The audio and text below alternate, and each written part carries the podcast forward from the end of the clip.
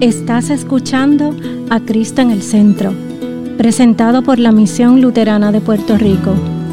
Ahora, una reflexión bíblica por el pastor Adam Lehman.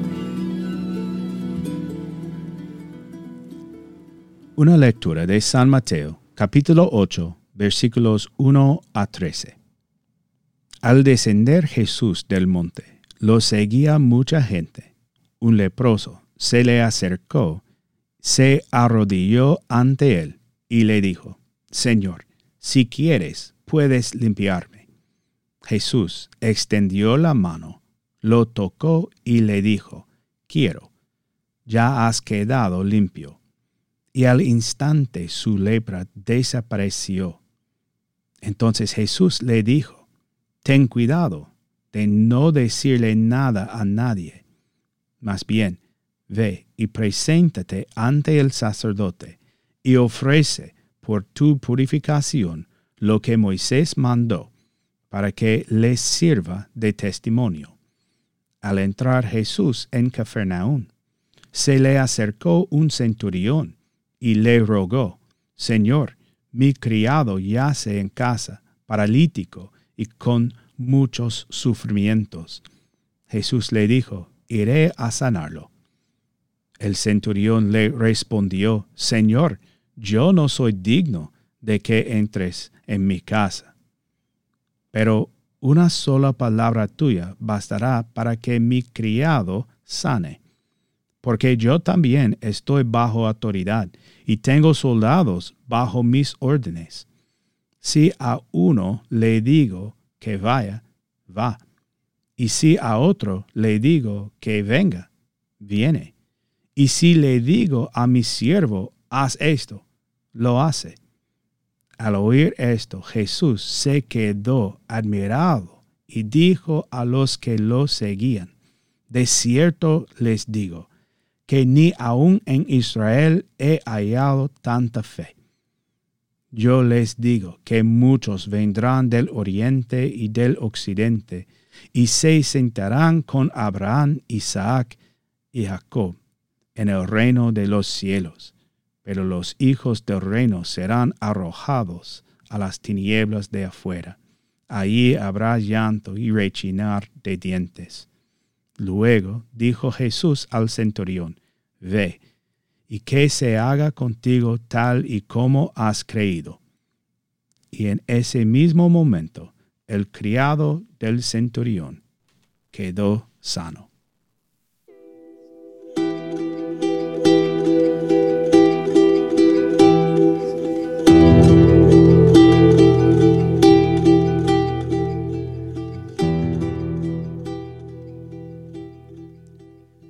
En el nombre de Jesús.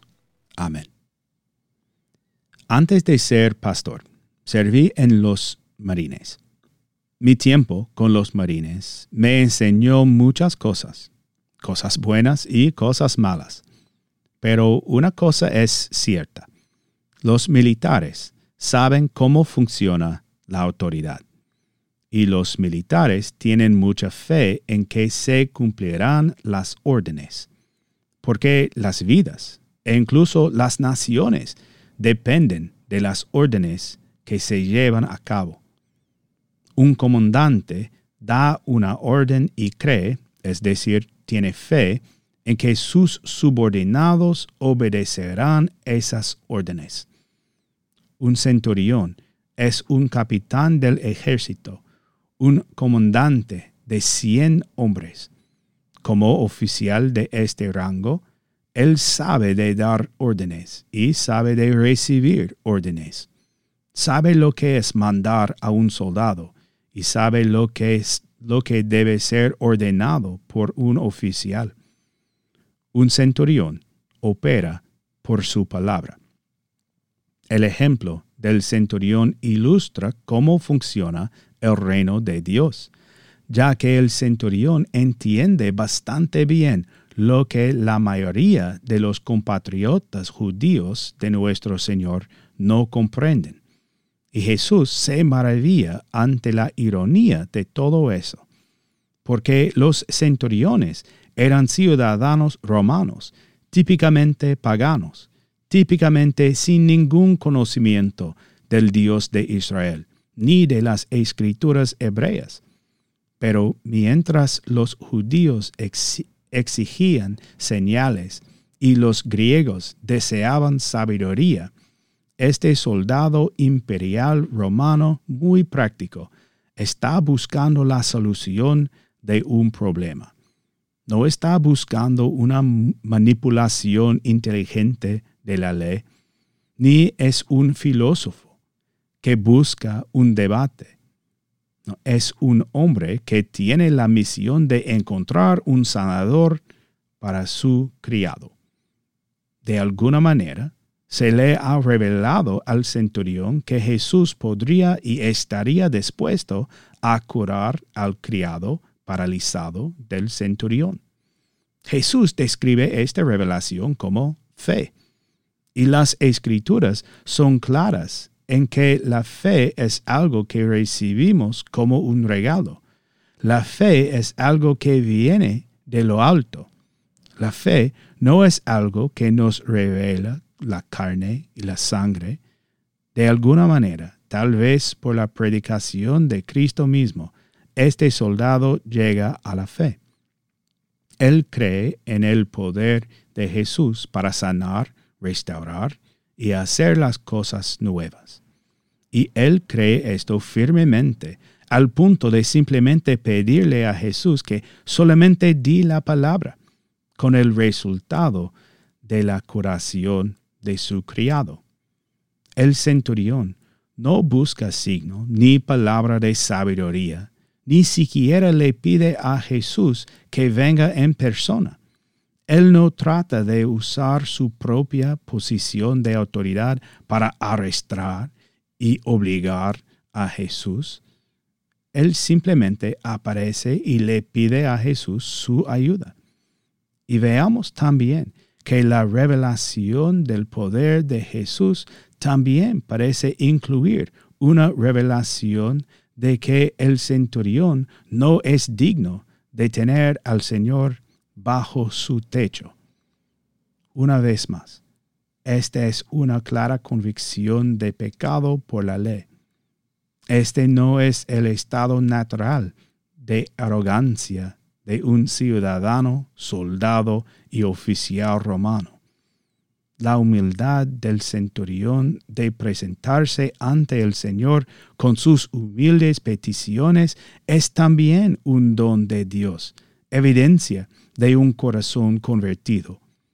El centurión explica la manera práctica que él, como soldado y comandante, comprende la naturaleza de arriba hacia abajo del poder.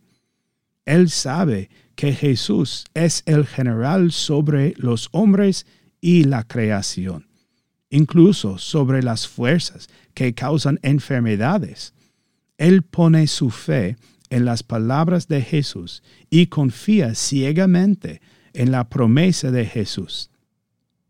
No es una sorpresa que nuestro Señor se maraville, porque no ha visto tal fe aún entre los israelitas, que no solo tienen a los profetas, antiguos, sino también a las escrituras, así como a la predicación y los milagros de su Mesías para reforzar su fe. Pero en cambio, es este gentil, este soldado imperial, cuya fe supera a los escribas y los fariseos. Este pasaje no solo ilustra la forma en que trabaja el Señor, pasando su poder en forma de su palabra a través de una cadena de mando para afectar la sanación y la regeneración. Esta narrativa también muestra claramente que la ciudadanía en este reino no se basa en la raza o el estatus social de una persona. Y qué gloriosa imagen de la iglesia. En esta iglesia militante no hay causa para la arrogancia entre los hombres de rango, porque en el ejército del reino de Dios, los que mandan deben ser servidores de todos. En este ejército no hay razón para jactarse de nuestra posición, porque somos lo que somos por gracia. Nuestras victorias son sus victorias, aun cuando nuestros fracasos y defectos son nuestros. Pero como cualquier ejército, no estamos solos. Marchamos como una unidad. Nos apoyamos unos a otros. Nos curamos las heridas unos a otros. Entregamos nuestras vidas por nuestros compañeros de armas. Y si pagamos el sacrificio máximo, solo estamos siguiendo el ejemplo de nuestro Señor, que no solo cura con una palabra, pero quien también tiene el poder de decir sea la luz, y fue la luz. La palabra de Jesús mueve a los hombres y las montañas, porque la palabra de Jesús es la palabra de Dios. La palabra de Dios crea nuevamente y perdona los pecados. La palabra de Dios sana y restaura. El centurión no solo sabía cómo funciona la autoridad en el reino de Dios, sino que comprendió que estaba hablando con aquel que incluso tiene la autoridad para ordenar la sanación de la parálisis. Y ustedes, queridos amigos, también han sido curados de algo mucho peor que la parálisis. Ustedes han sido limpiados de sus pecados. Han sido bautizados y lavados como Naamán, el general leproso, que bañó su carne moribunda en el río Jordán. Ustedes también han sido purificados del pecado y de la muerte. En el agua milagrosa que contiene la palabra y el poder de Jesús, aplicado por un hombre bajo autoridad que lleva la palabra de Dios y los da la promesa de sanación. La palabra de Dios es efectiva y poderosa. La palabra de Dios crea, sana y sostiene. Oigan de nuevo la poderosa palabra del Señor, queridos amigos, porque yo, yo también soy un hombre bajo autoridad como ministro, llamado y ordenado por Cristo y por su autoridad, te perdono todos tus pecados, en el nombre del Padre y del Hijo y del Espíritu Santo. Amén. Esta ha sido una presentación de la Misión Luterana de Puerto Rico, a Ministry of the Lutheran Church, Missouri Synod. Para conocer más, visítanos en www.cristoenelcentro.com.